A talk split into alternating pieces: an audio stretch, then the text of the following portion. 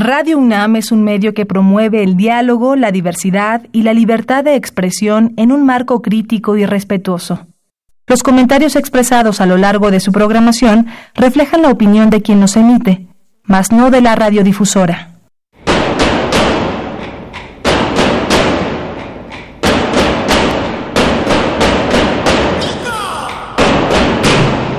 Discrepancias. Atacan a la universidad porque discrepamos. Viva la discrepancia, porque es el espíritu de la universidad.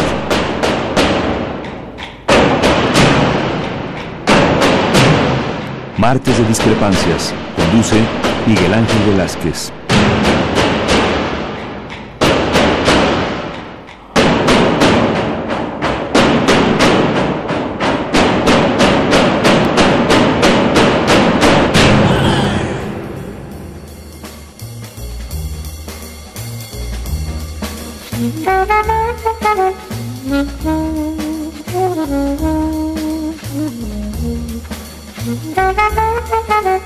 Thank you.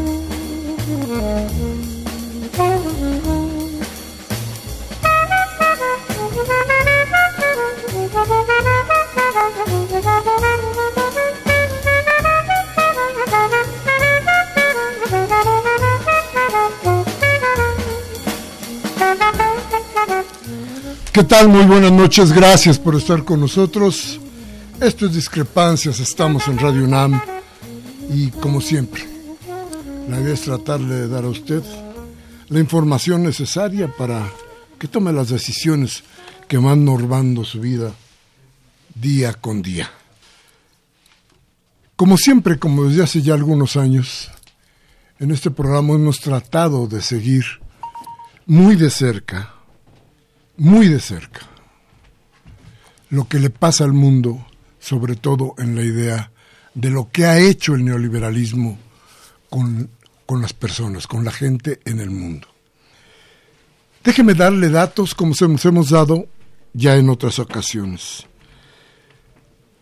Aunque hemos seguido lo que pasa en el mundo, hay que decir lo que pasa en México. Y déjeme decirle que seis de las personas más acaudaladas en este país concentran mayor riqueza que la mitad de toda la población. 62.5 millones quienes viven en la pobreza. Esta brecha gira en torno a un sistema económico, dice Oxfam de México, un sistema económico injusto y patriarcal. Hablábamos de qué pasa en todo el mundo. A ver, en todo el mundo el sistema neoliberal ha creado esto. 2.153 millonarios de todo el mundo poseían más riqueza. Fíjese bien lo que le digo, ¿eh? 2.153 millonarios de todo el mundo poseían más riqueza que 4.600 millones de personas. Fíjese bien hasta qué punto el sistema neoliberal ha creado una desigualdad tan grande en todo el mundo, no nada más en México, en todo el mundo. Esto ha dado como resultado, sí, parte de las grandes, de las terribles desgracias de todo el mundo y de México. El reporte de Oxfam, que decía es el conjunto de varias organizaciones no gubernamentales que observan muy de cerca qué está sucediendo precisamente con el desarrollo económico del mundo. Dice que los seis mayores multimillonarios mexicanos, según la lista de Forbes, aunque, aunque no los menciona por su nombre, y en el 2019 fueron Carlos Slimelú, de América Móvil, Germán Larrea, de Grupo México, Ricardo Salinas, de TV Azteca, Alberto Balleres de Grupo Val, Palacio de Hierro, Eva Gonda de FEMSA, Coca-Cola, y Marisum Aramburuzabala de Tersalia Capital. Era modelo de México, usted lo recuerda. En conjunto reúnen este, estas personas, oiga bien, 108 mil 100 millones de dólares, más que 62.5 millones de pobres en nuestro país. Esto evidenció que mientras más de la mitad de la población vive con menos de 5.50 dólares al día, algo así como 102 pesos mexicanos, los 22 hombres más ricos del mundo poseen mayor riqueza que todas las mujeres de África. Todas, ¿eh? Estas cifras se enfrentan con el estimado de que solo 4% de la recaudación fiscal procede de los impuestos de la riqueza y los grandes capitales evaden hasta el 30% de sus obligaciones. no solamente explotan a sus trabajadores, sino además se quedan con el recurso que deberían de dar para repartir mejor la riqueza entre todos.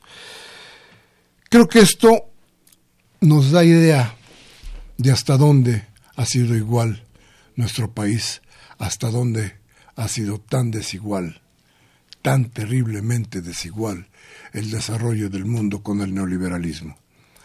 A esto nos hemos enfrentado, a esto nos enfrentamos. Y esto es lo que se pretende corregir desde muchas partes, desde muchas formas en el gobierno actual. Bien, aunque tengo que darle otros datos que nos están dando ya idea de cómo viene la conformación y el cambio, le podría decir que en Londres nos, sacaron, nos, dieron la noticia que en Londres se hizo una gran una encuesta y la mayoría de las personas en el mundo considera que el capitalismo en su forma actual está haciendo más daño que bien. Y esto, como les decía, de acuerdo a una encuesta que llevó, entre otros, la, la agencia Reuters. Este año es la primera ocasión en que el barómetro de confianza Edelman, que durante 20 años ha encuestado a decenas de miles de personas sobre su confianza en las instituciones centrales, trató de comprender, de adivinar cómo veía el mundo, el capitalismo.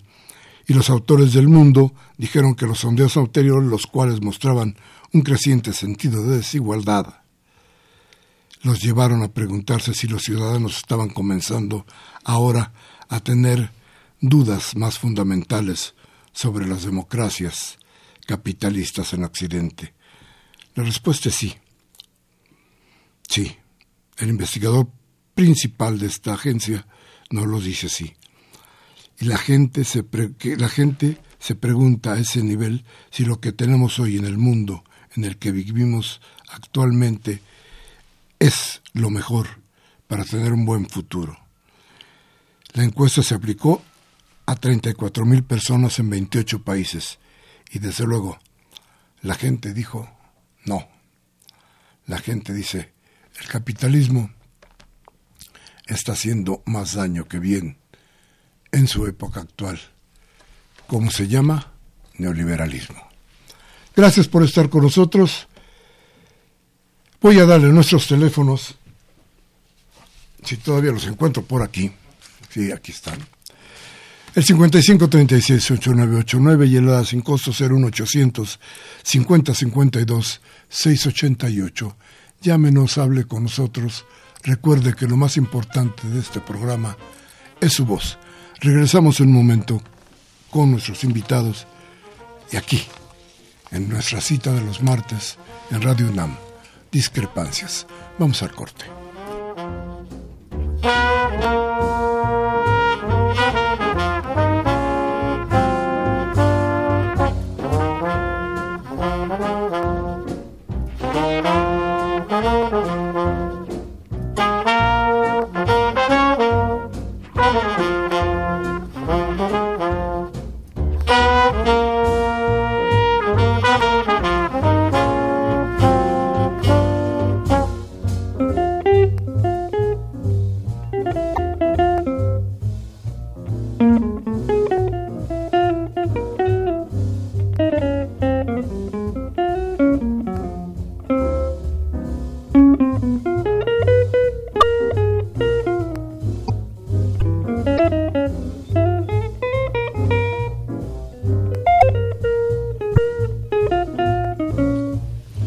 Bueno, muchas gracias por seguir con nosotros.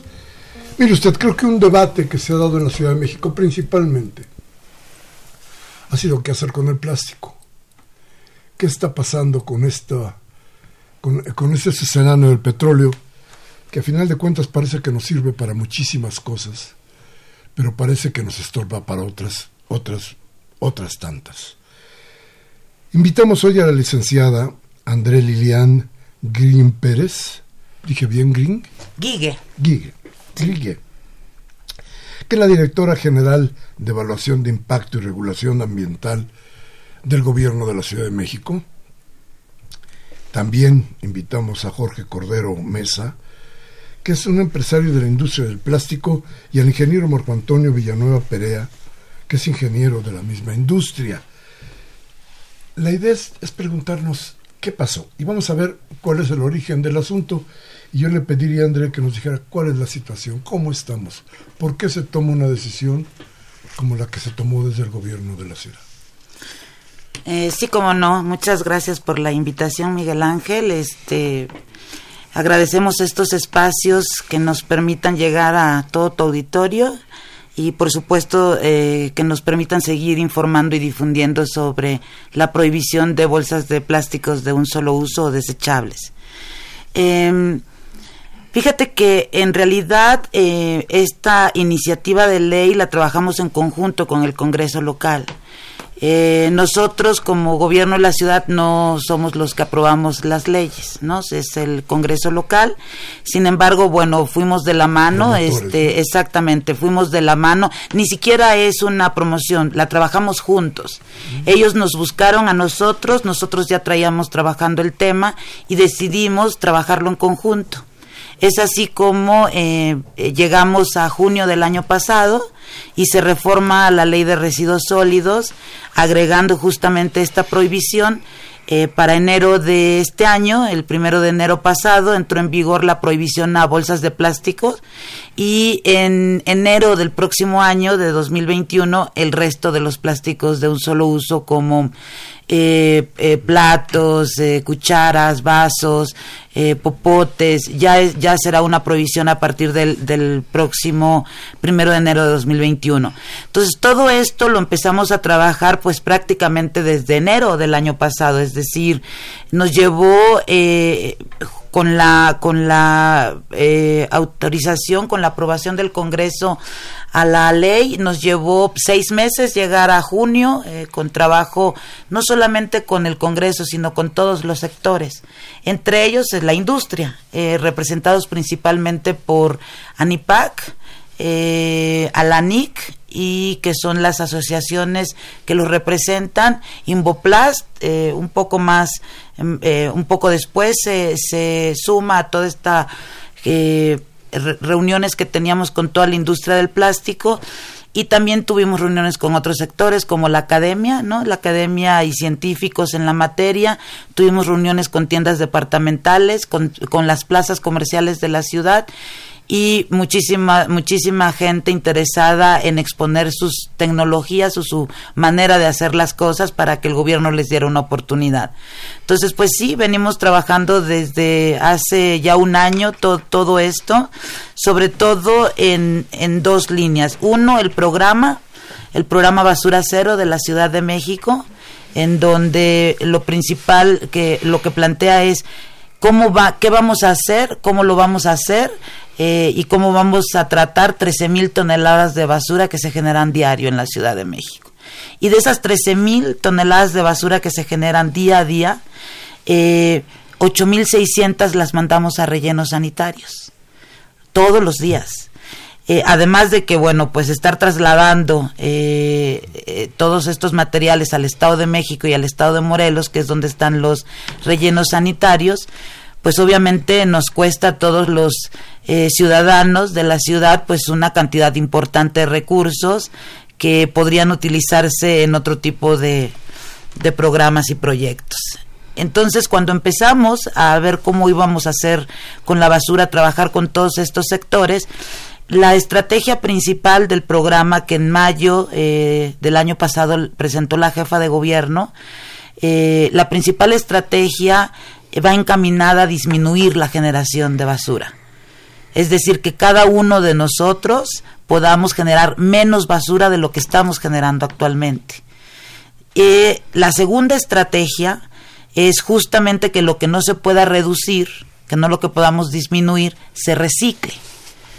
Y la tercera estrategia, solo por decir algunas, es que lo que ya no se pueda ni, ¿no? ni, ni, ni disminuir ni reciclar, pues sea tratado con tecnologías que le permitan a la, a la ciudad no enviar el, los residuos a un relleno sanitario, sino tratarlas con tecnologías, eh, con innovaciones tecnológicas que están en México y en el mundo. Por cierto, ahorita te platico de dos convocatorias que sacó el gobierno de la ciudad para eh, que la iniciativa privada pueda concursar para el tratamiento, bueno, el manejo de los residuos sólidos, estas 8.600 toneladas que se van a rellenos sanitarios. Y justamente la prohibición de los plásticos de un solo uso viene acompañando la, la principal estrategia, que es cómo disminuimos la cantidad de basura que estamos generando cada uno de nosotros. Todos los plásticos de un solo uso, como su nombre o como los conocemos, los usamos una vez y van a la basura. ¿Sí? Entonces, eso, a pesar de que en peso el plástico no es importante en volumen, pues ya te imaginarás, ¿no? Este, esto lo podemos ver en los océanos eh, y en la Ciudad de México, principalmente en las barrancas, ¿no? De la, de la ciudad, en los parques, en áreas públicas, eh, barrancas como la de Tarango, lugares como el desierto de los Leones, este, parques públicos o incluso espacios como la central de abasto donde llegamos y encontramos una cantidad de residuos que no tienen un manejo adecuado y que todo eso, bueno, a final de cuentas contamina y por supuesto la contaminación nos lleva a que nuestra salud esté en riesgo. Entonces, de ahí viene toda, toda esta eh, iniciativa. Gracias. Jorge, hay, hay un, me parece que existe una, una especie de malentendido. Y cuando se habló de, a ver, bolsas de plástico de un solo uso, parece que se aterrorizó a toda la industria y toda la industria empezó a pensar qué va a pasar con el plástico en general. Creo que, creo que ahí hubo un malentendido o no. Sí, este Miguel Ángel, muy buenas noches.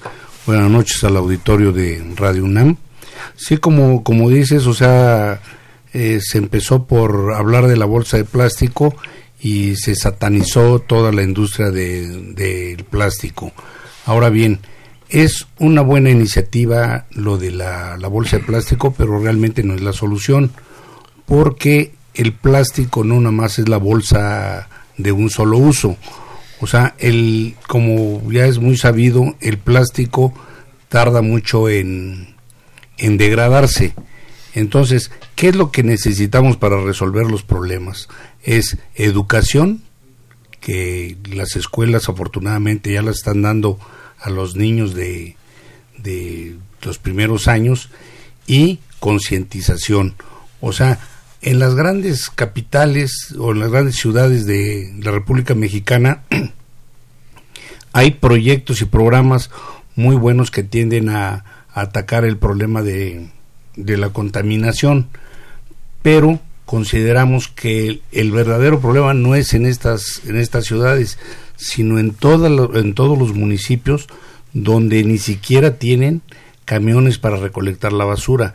Entonces, está concentrada en la bolsa de la bolsa de plástico, considero que no es esa la, la solución, o sea, la solución de, de la contaminación pues es más grande que la que tratar nada más de la bolsa de la bolsa de plástico, ¿no? Mucho tiene que ver la, la educación, tratamientos del plástico, ahí está el reciclaje o otro problema que, que podría otra situación que podría ayudar a la solución de este problema es el manejo de la recolección de la basura donde esté el plástico y el y el tratamiento en sí que se le dé a la propia a la propia basura. A ver, ingeniero Villanueva, ¿qué le pasa a la industria con la medida? Bueno, pues buenas noches a todos, eh, a ti Miguel Ángel por, por, por, este, por la oportunidad. Este, quiero iniciar quiero iniciar comentando con lo siguiente. Antes de contestarte la pregunta que tú me haces, quiero dar una clasificación propiamente porque, bueno, ¿cuáles son los plásticos de un solo uso? Eh, yo te puedo comentar lo siguiente. En el mundo del plástico existe una gran variedad de material plástico, ¿sí? Pero solamente si nosotros clasificamos, hay cuatro tipos de materiales a nivel mundial que se tiene utilización. Uno es la familia de los polietilenos, en los cuales están materiales como bolsas de plástico, láminas, películas, contenedores. El PET, que es un polietilén tereftalato, y e, es el que comúnmente se utiliza en las botellas de plástico. La tercera es un polipropileno, que también es de uso cotidiano y se encuentran en, los electrodomésticos, muebles de jardín, componentes de vehículos, etcétera y el cloruro de polivinilo, que es el que aquel se utiliza en las tuberías, accesorios, válvulas, cables, etc. Conociendo esta clasificación yo te puedo decir lo siguiente, que el mundo de los plásticos es muy grande. Es muy grande. En este caso nada más nos estamos enfocando a los materiales de un solo uso, pero también la mayor parte de esta clasificación que te dije es para ese consumo. Pero todo esto debe de tener un estricto y, control de todos, no única y exclusivamente nos estamos enfocando a uno, porque ahorita es bien, conocido y como lo dijo la licenciada, todo va a tiraderos, pero no única y exclusivamente las bolsas ni, ni los productos de primer uso, como, como lo hemos platicado, sino va todo. Entonces, lo primero que debemos hacer es una concientización en la separación de los materiales plásticos. Para eso existen estándares y normas internacionales. Los países de primer mundo tienen perfectamente desarrollado esta separación de estos materiales plásticos. Existe normatividad que lamentablemente en México no conocemos. En la industria del plástico existe una clasificación y todos los materiales plásticos vienen clasificados. Como ahorita te mencioné, viene clasificado el polietileno, viene clasificado el poliestireno y lo que debemos de hacer principalmente es clasificarlos. ¿Para qué? Porque son familias. En el momento que nosotros estas familias las lleguemos a contaminar, hacemos ya un daño. ¿Verdad? Hacemos un daño. Pero unado en la basura con componentes orgánicos, hay plásticos que son permeables con materiales orgánicos que pueden ser residuos de jabón, residuos químicos y esto hace una contaminación tremenda. Entonces el problema sale desde ahí. El problema lo tenemos desde no separar los materiales. ¿Verdad? Entonces, eh, eh, más que prohibición, educación. Eh, parece o que la prohibición como parte de la educación. Yo creo que son ambas cosas.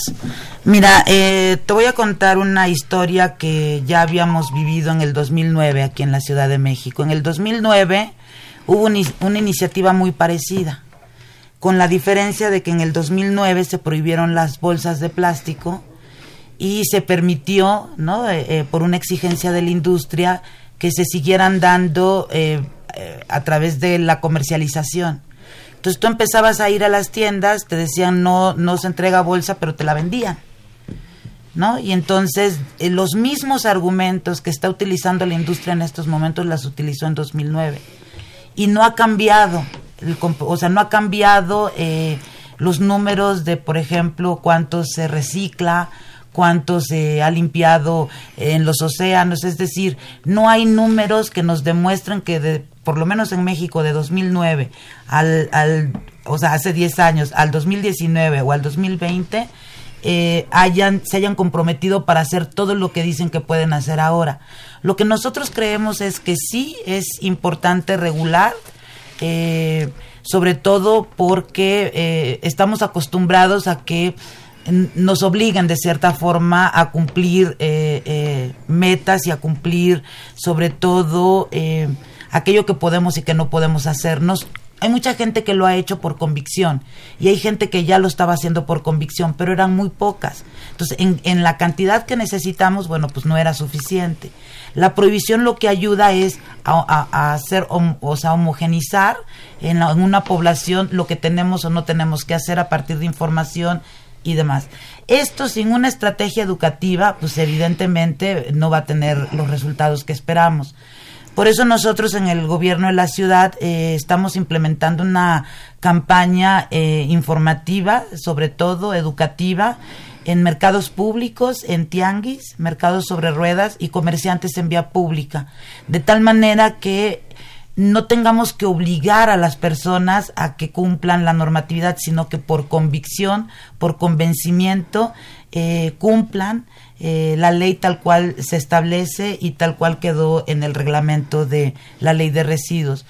Eh, no, no es un asunto que tenga que ver, o sea, en efecto no es un asunto contra los plásticos ni contra la industria de los plásticos, es, un, es algo que tiene que ver con los plásticos de un solo uso y con todos los productos de un solo uso. Es decir, lo que estamos buscando es que toda la ciudadanía pueda eh, ayudarnos a disminuir la, la, cantidad de residuos que se genera con todas aquellas eh, productos que utilizamos una sola vez y los tiramos. O sea, no podemos seguir un, un consumo irresponsable porque no va a haber planeta en el universo que nos, de verdad, que nos pueda aguantar eh, eh, los impactos que estamos ocasionando como sociedad. Entonces, en todo el mundo están eh, comprometiéndose a través de leyes, incluso en Europa todas las leyes son eh, nacionales por país.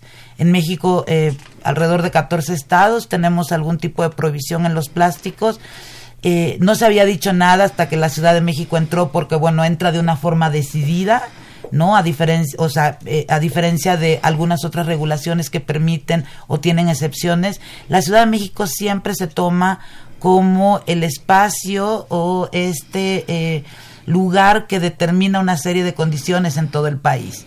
Entonces, eh, una de las cosas que tenemos que hacerlo, pues lógicamente para dar este ejemplo que la Ciudad de México siempre da, es hacerlo con toda la convicción, con todo el compromiso y con todas las ganas de pues, querer un futuro diferente. Claro. Jorge, desde luego, como vemos las cosas, la industria del plástico difícilmente podría desaparecer menos de la noche a la mañana. Pero ¿cómo tiene que adecuarse la industria del plástico a las condiciones a las condiciones de contaminación que, eh, que, no debe de, o que no debería de causar? ¿Cómo hay que cómo hay que acoplarse? ¿Qué es lo que hay que hacer? Bueno, principalmente la educación, porque tampoco es correcto que todas las responsabilidades se las demos a los se las dejemos a los gobiernos está en nosotros mismos, en todos los ciudadanos, en poder poner nuestro granito de arena para ese uso consciente de los plásticos. O sea, los plásticos de primer uso no nada más es la bolsa, es, son los, en ocasiones los refrescos que no se puede reciclar nuevamente por el trato que se le da en el manejo de la basura. Luego, en mucho, en la, en la industria farmacéutica, muchos de sus productos vienen en envases que se utilizan una sola vez. Y, y entonces eso genera que, que por qué satanizar nada más la bolsa o sea nosotros yo en lo personal no soy fabricante ni manejo nada de bolsa. Nosotros nos dedicamos en la cuestión del mueble o sea usamos polipropilenos y también reciclamos los materiales. Yo creo que ahí estaría mucho de la solución en el manejo consciente de los productos desde la casa, en la separación de la basura, pero con educación, porque muchas veces ni la ama de casa o quien la ayuda en los quehaceres del hogar sabe qué cosas son productos orgánicos y cuáles son inorgánicos.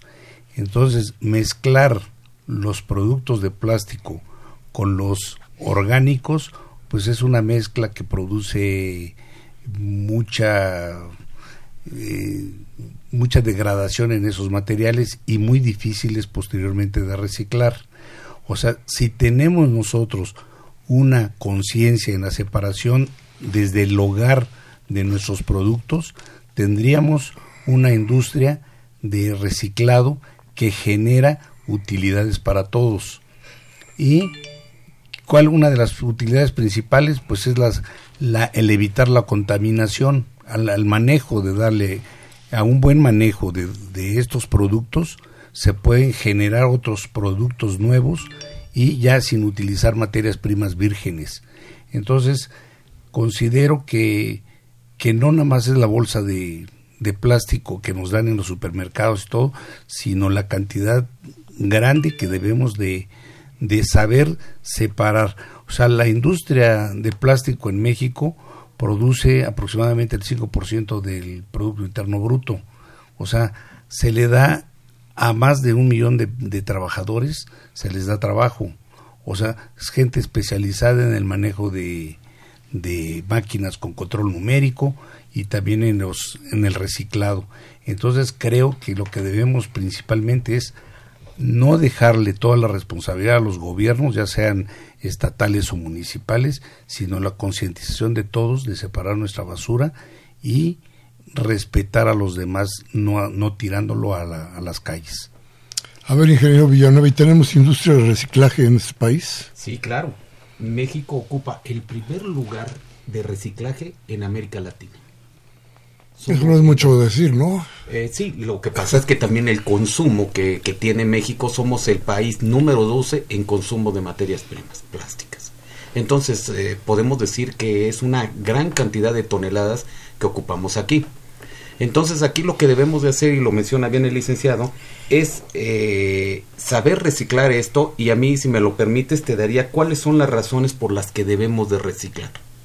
La primera sería es que ahorramos energía y luchamos contra el cambio climático. ¿Cómo ahorramos energía? Pues bueno, lo que hacemos es de que si reciclamos eh, se utilizaría me, menor trabajo y menor energía utilizando materias vírgenes. Mandaríamos menos CO2 a la, a la atmósfera y menos contaminación al aire. Usaríamos menos materias primas. ¿Por qué? Porque si estamos reciclando, entonces esa extracción del petróleo disminuiría y por ende la cantidad de materiales plásticos. Fabricaríamos nuevos productos. ¿Por qué? Porque con estos materiales reciclados, si les damos un segundo uso, utilizaríamos, por lo cual podríamos hacer pallets, podríamos hacer macetas. Entonces, la utilización del material de reciclado sí tiene sentido. Creamos puestos de trabajo. ¿Por qué? Porque al reciclar se instalan plantas de reciclaje donde trabaja mucha gente te puedo mencionar que para reciclaje eh, se encuentra personal en el cual está la separación de los, de los materiales plásticos de acuerdo a la clasificación que te di. Se hace el lavado, se hace el tratamiento, se hace la molienda y se hace el reciclado. Y también preservamos el medio ambiente. Entonces, aquí es bien interesante la situación de que si nosotros reciclamos adecuadamente, disminuimos mucho el potencial de daño que podamos dar a, a, al ambiente. Bien, vamos a ir a un corte. Les voy a dar nuestros teléfonos 5536 8989 y el ADA sin costo 01850 52 688. Vamos al corte, regresamos de inmediato.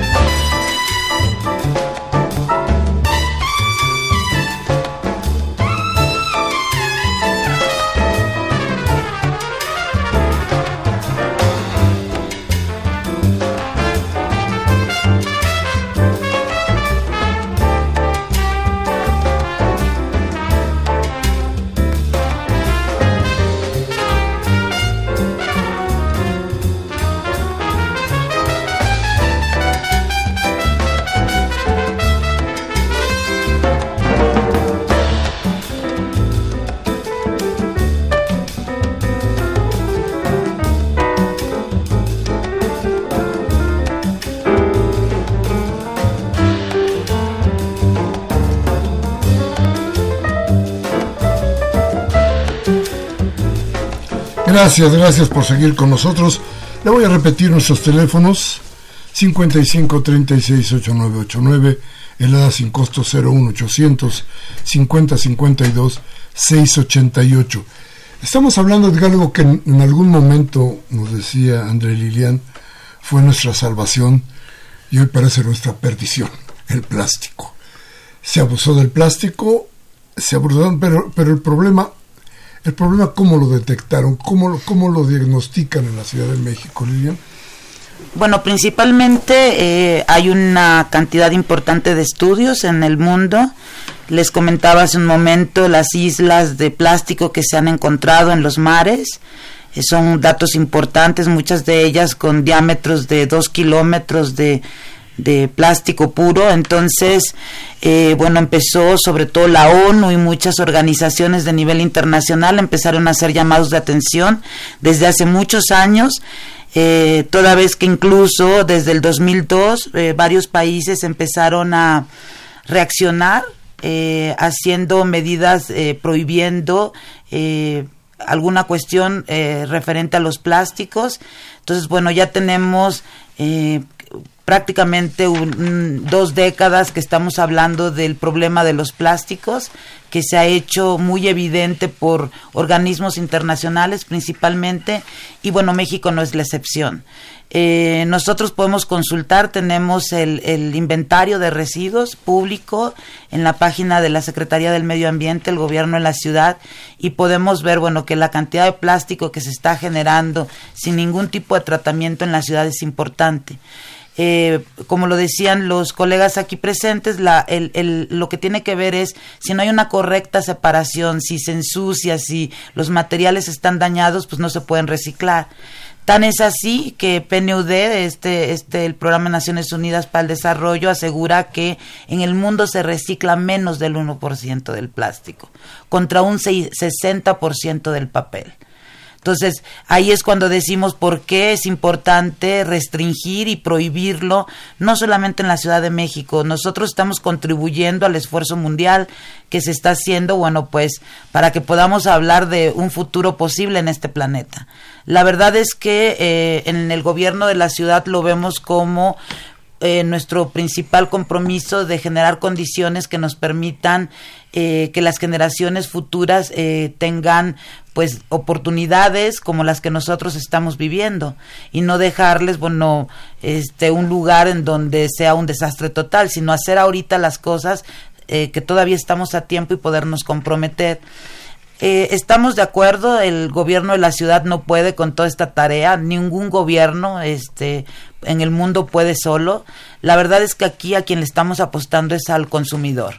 Y si tú sales a la calle, es el consumidor el que se está comprometiendo, es el consumidor el que no está permitiendo que le entreguen una bolsa de plástico, porque ya estamos entendiendo el daño que nos está haciendo. Y sí, nosotros reconocemos que la industria tiene una eh, resistencia, creemos que es una resistencia natural. Estamos trabajando con ellos en mesas de, de, trabajo en donde la Secretaría de Economía, la Secretaría de Educación, Ciencia, Tecnología y la Secretaría del Trabajo con sus programas que tienen, pues estamos viendo eh, eh, qué tipo de apoyos y acompañamiento hacemos con la industria, pero sí necesitamos un cambio de paradigma. O sea, el plástico no puede seguir siendo, no puede ten, tener el, el, lugar que les dimos, que le dimos en nuestra vida. Tenemos que eh, comprometernos con nosotros mismos y ser más responsables de las decisiones que tomamos, sobre todo cuando consumimos. Entonces, por lo que estamos, eh, lo que estamos pugnando, pues es por un consumo responsable. El plástico, bueno, pues está demostrado, como te decía, con varios estudios que están públicos en la red y te pueden decir la cantidad este, eh, precisa en cada uno de los países. Y una de las cosas que te digo, no ha cambiado en muchos años es el porcentaje de plástico que se recicla. Eh, a decir del Programa de Naciones Unidas para el Desarrollo, ni siquiera llega al 1%. Y eso es lo que asusta. ¿No? Entonces sí tenemos que tener medidas muy decididas pues para lograr eh, que todas las personas se unan a, a, esta causa, a una ciudad sin plástico. Mejor, claro. Sí. Jorge, además de lo de las bolsas, dices, bueno, no, nos va, no, no es suficiente. Una campaña para la limpieza de las botellas, por ejemplo, para entregar botellas, para entregar plástico limpio, sería necesaria? Sí, mira, yo considero que el plástico es un elemento muy importante en varias industrias, como la aeronáutica, la construcción, eh, la farmacéutica, y, es en muchos de estos de estas áreas hay productos de un solo uso. La situación sería que apoyemos a las políticas de los gobiernos y nos demos a la tarea de, empezar por nuestra casa en esa separación del material. Yo considero que si los gobiernos dieran la concesión de recolectar en todas las ciudades importantes o en las chicas estos materiales plásticos, se incrementaría mucho la, el, reciclaje. Como a ver, que, que, que alguna empresa se dedicara a recolectar por ejemplo, las botellas. O sí, exactamente. O sea, si el gobierno de la ciudad, de las ciudades, no necesariamente aquí en la Ciudad de México. ¿Quiere decir que ustedes le cobrarían al gobierno? No, nada, o sea, simplemente repasar a recoger en todas las calles, en todas las casas, producto, pero únicamente de plástico. ¿Sí? O sea, únicamente de plástico, que lógicamente va a estar limpio porque es un material que lo acaban de utilizar. Entonces se podría reciclar una gran cantidad de esos plásticos. Entonces, quienes recolecten la el envase o el o el plástico, la bolsita eh, donde se sirvió para envolver algún otro producto, va a hacer negocio porque va a poder vendérselo a recicladoras, pero está vendiendo un material un material limpio antes de llegar a la basura. O sea, de la casa directamente al, al, reciclaje. y entonces sería una buena solución de, para todos y no satanizarnos con la bolsa. Yo vuelvo a repetir, mi negocio no, es, no son las bolsas ni los popotes, pero nos sacan luego en los chats o en comerciales que una tortuga tiene un popote en el ojo y ya por eso hacemos un, un gran este un, gran bullicio, escándalo. porque realmente no, no es eso, o sea, en manos de nosotros está el darle, utilizar el plástico, que es un excelente producto, que le ha servido a, a, muchas áreas, pero que también lo recolectemos y que puede ser un negocio para quien lo recolecta y para quien recicla y quien va a sacar de ese reciclaje un producto nuevo, diferente al que fue el origen. Ahorita hay empresas ya embotelladoras que están tendiendo a reciclar el 100% de su producto y este y así debe de ser en todas las demás, o sea, que recolectemos de la casa, de la casa única y exclusivamente plástico, que que tengamos esa conciencia de poner todo el material de plástico en una bolsa y todo y la bolsa se va a reciclar en un producto nuevo. ¿Sería una buena solución, ingeniero Villanueva? Sí, claro, claro, eh, estoy de acuerdo con, el licenciado. Aquí lo que debemos este, entender también que un proceso de reciclaje es, caro, pero mientras nosotros no hagamos la clasificación pertinente, pues se incrementa. Tú hiciste un comentario anteriormente que si nosotros apoyaríamos con una limpieza, un aseo de, botellas, claro, hoy en día en muchos establecimientos y en muchos hogares eh, me he encontrado con que ya las botellas las están separando y utilizan para buenas causas lo que es el tapón o la tapa. Esa tapa eh, es un derivado del polipropileno y este polipropileno pues tiene muchos usos. Inclusive, eh, si nosotros encauzamos ese eh, reciclaje para buenas obras, pues el dinero que se puede obtener de, de, todo esto, pues puede ir para algunas buenas obras. Bien, nos vamos a ir a un corte, vamos a regresar con ustedes. Teléfono 55 36 8989, la sin costo 01800 50 52 688. Regresamos en un momento.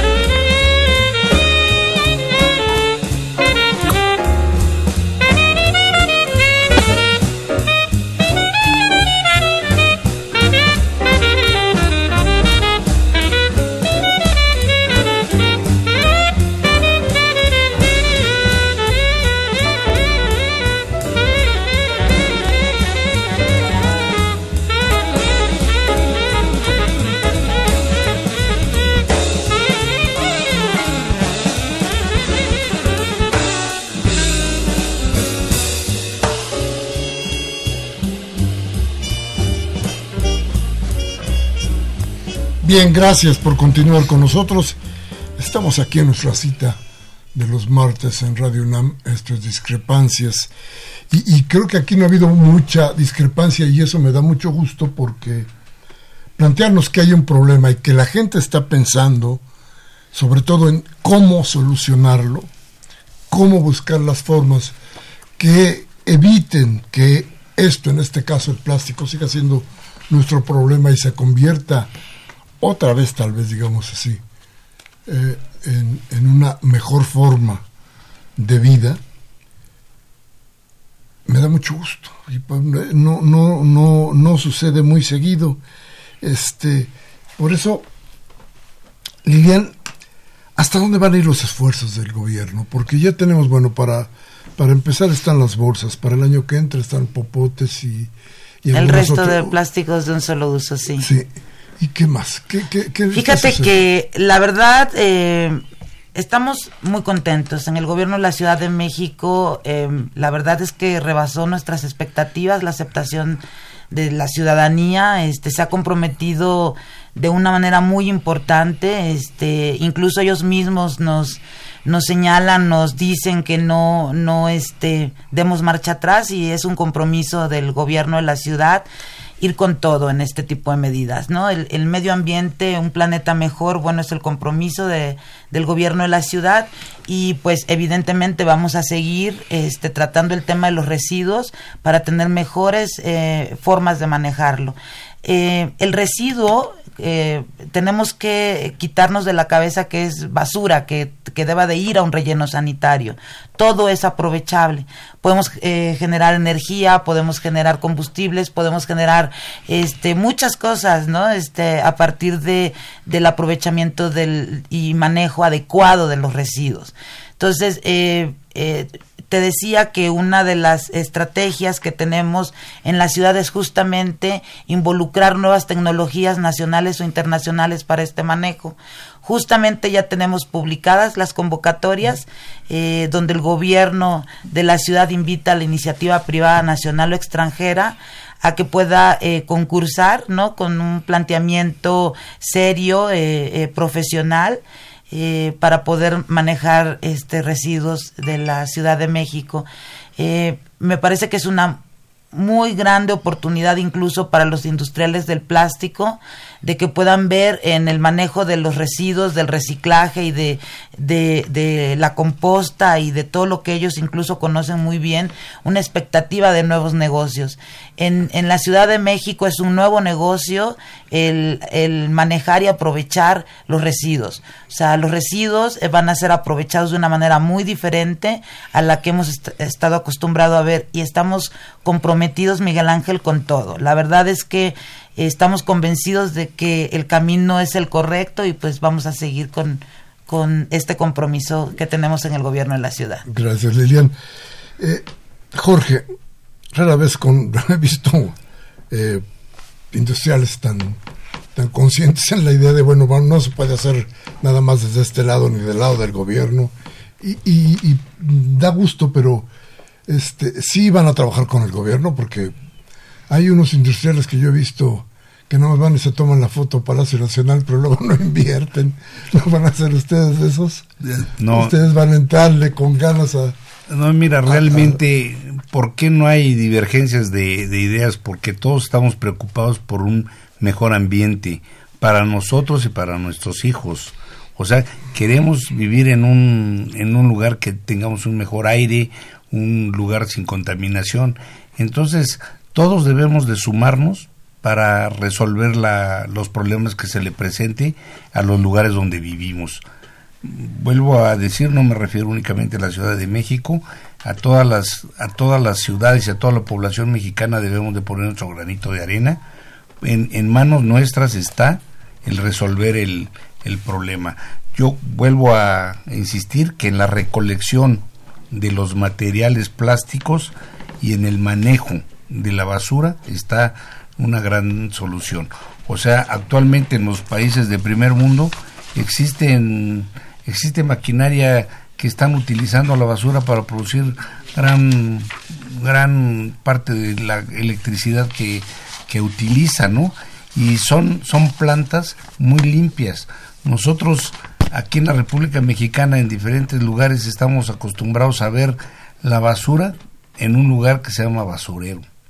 Y en otros lugares es en, dan su basura a un lugar donde reciclan, donde a una industria, a una industria limpia.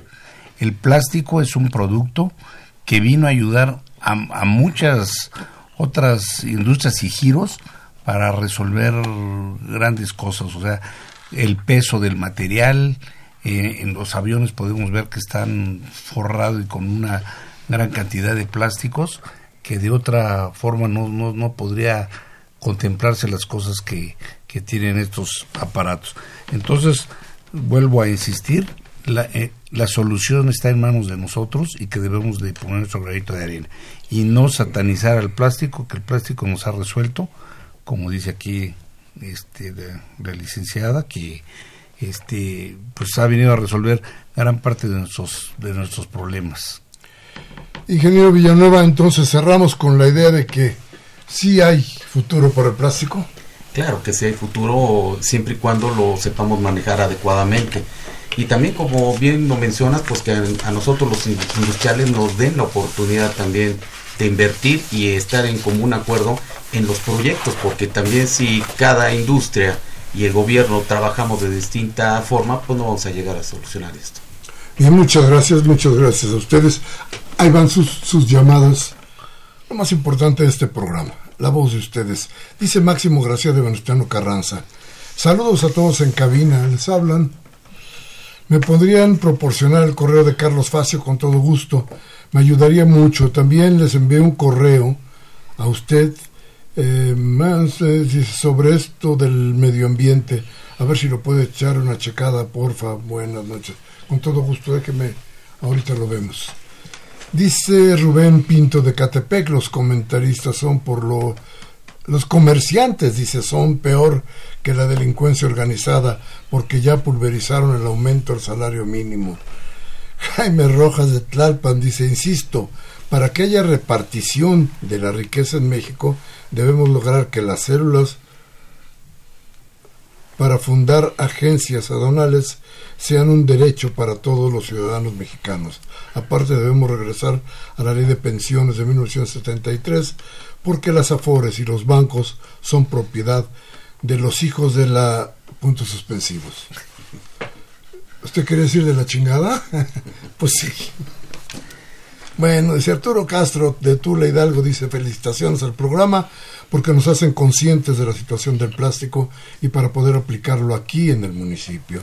Julián Carrillo de Metepec dice los materiales plásticos, incluso contaminantes, se pueden usar como material de construcción, por ejemplo, para biodigestores o tabiques, o parte importante de la contaminación se puede controlar en el eh, ah, quién sabe.